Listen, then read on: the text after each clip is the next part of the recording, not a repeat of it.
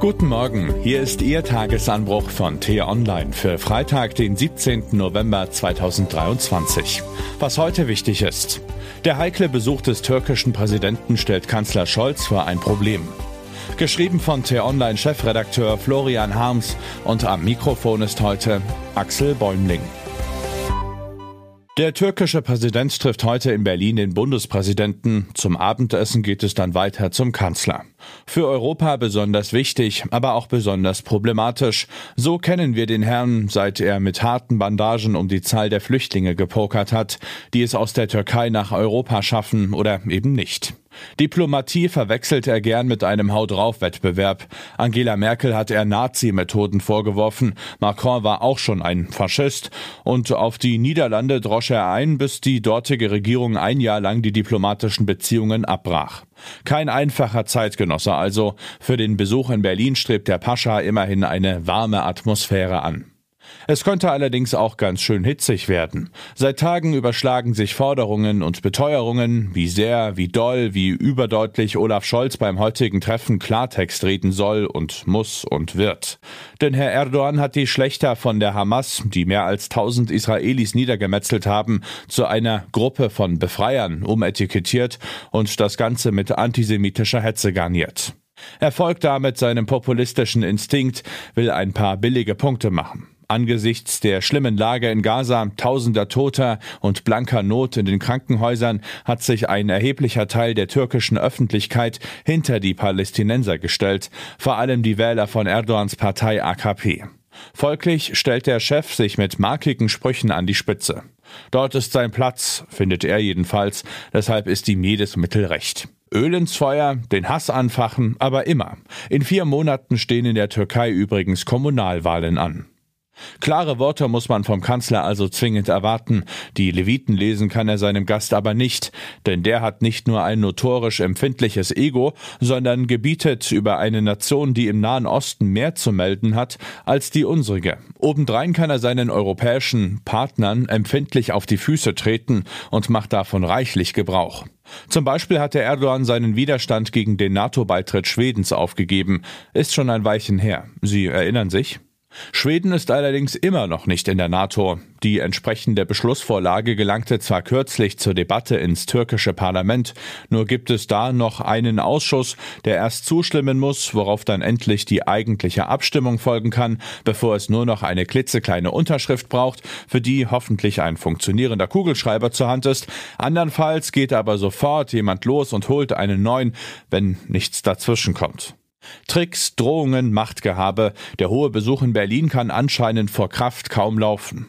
Schaut man jedoch ein bisschen genauer hin, humpelt er dabei. Denn Stolpersteine liegen überall. Die Inflation in der Türkei horrend hoch. Die Wirtschaft schlingert. Erdogans Kumpel Putin hat neue Freunde in Nordkorea und im Iran.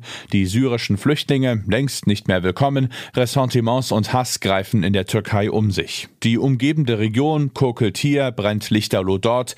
Es ist schon wahr. Herr Erdogan, seine Kollegen auf der arabischen Halbinsel und die Turbanträger in Teheran könnten Kriege und Krisen gemeinsam entschärfen. Entscheidend ist aber der Konjunktiv, denn die Gräben sind tief. Der starke, schwache Mann vom Bosporus trifft heute also auf den mächtigen, gebeutelten Kanzler. Der hat auch seine Sorgen. Koalitionsmisere, schwächelndes Wachstum, Flüchtlingsdauerkrise. Seit vorgestern sind auch noch 60 Milliarden futsch. Kooperation könnte da helfen. Beiderseits übrigens. Nach Erdogans antisemitischen Tiraden wären scharfe Vorwürfe angebracht. Nur wird er sich die nicht anhören. Die Notwendigkeit bringt ihn mit Scholz zusammen. Hoffentlich öffnet sie sein Ohr wenigstens für ein paar Worte der Vernunft. Was heute wichtig ist. Ursprünglich sollten die Beratungen über den Bundeshaushalt 2024 heute früh zum Abschluss kommen. Doch nach dem Paukenschlagurteil aus Karlsruhe, wonach die Umwidmung von Corona-Krediten für den Klimaschutz gegen die Schuldenbremse verstößt und verfassungswidrig ist, fehlen der Ampelregierung plötzlich 60 Milliarden Euro.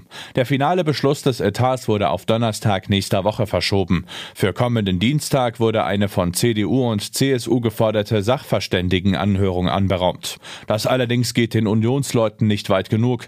Sie wollen bei dem unseriösen Verfahren nicht mitmachen und keine eigenen Änderungsanträge einbringen. Stattdessen will Fraktionschef Friedrich Merz nun auch noch eine Klage gegen den Wirtschaftsstabilisierungsfonds prüfen. Nach miesen Wahlergebnissen und dem Bruch mit Sarah Wagenknecht versucht die Linke ab heute in Augsburg neues Profil zu gewinnen. Geplant sind eine Generaldebatte über das Programm zur Europawahl 2024 und die Aufstellung der Bundesliste.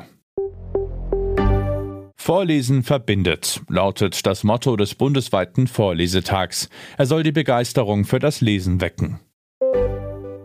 Und was ich Ihnen heute insbesondere empfehle, bei uns nachzulesen, Wissenschaftler schlagen Alarm. Die Treibhausgase in der Atmosphäre haben einen Rekordwert erreicht. Das wird Folgen haben. Den Link dazu finden Sie in den Show Notes und alle anderen Nachrichten gibt es auf t-online.de oder in unserer App. Das war der T-Online Tagesanbruch, produziert vom Podcast Radio Detektor FM. Am Wochenende blicken wir im Diskussionsstoff-Podcast auf eins der wichtigsten Themen der Woche, analysieren und ordnen ein. Die Folge finden Sie ab heute Nachmittag im Podcast Diskussionsstoff. Den Tagesanbruch gibt es wie gewohnt am Montag wieder. Vielen Dank und Tschüss. Ich wünsche Ihnen einen schönen Tag. Ihr Florian Harms.